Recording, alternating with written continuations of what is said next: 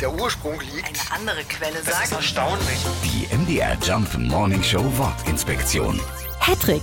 Diesen Begriff kennen wir vor allem aus dem Fußball. Wenn ein Spieler oder eine Spielerin in einem Spiel drei aufeinanderfolgende Tore schießt, ist das ein sogenannter Hattrick.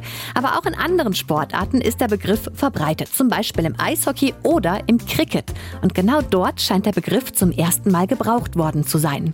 1858 schaffte ein englischer Cricketspieler zum ersten Mal drei erfolgreiche Würfe innerhalb eines Durchgangs. Als Belohnung schenkten ihm die Fans einen Hut, auf Englisch Hat.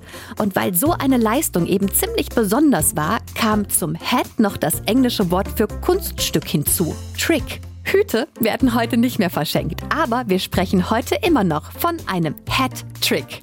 Hat-Trick.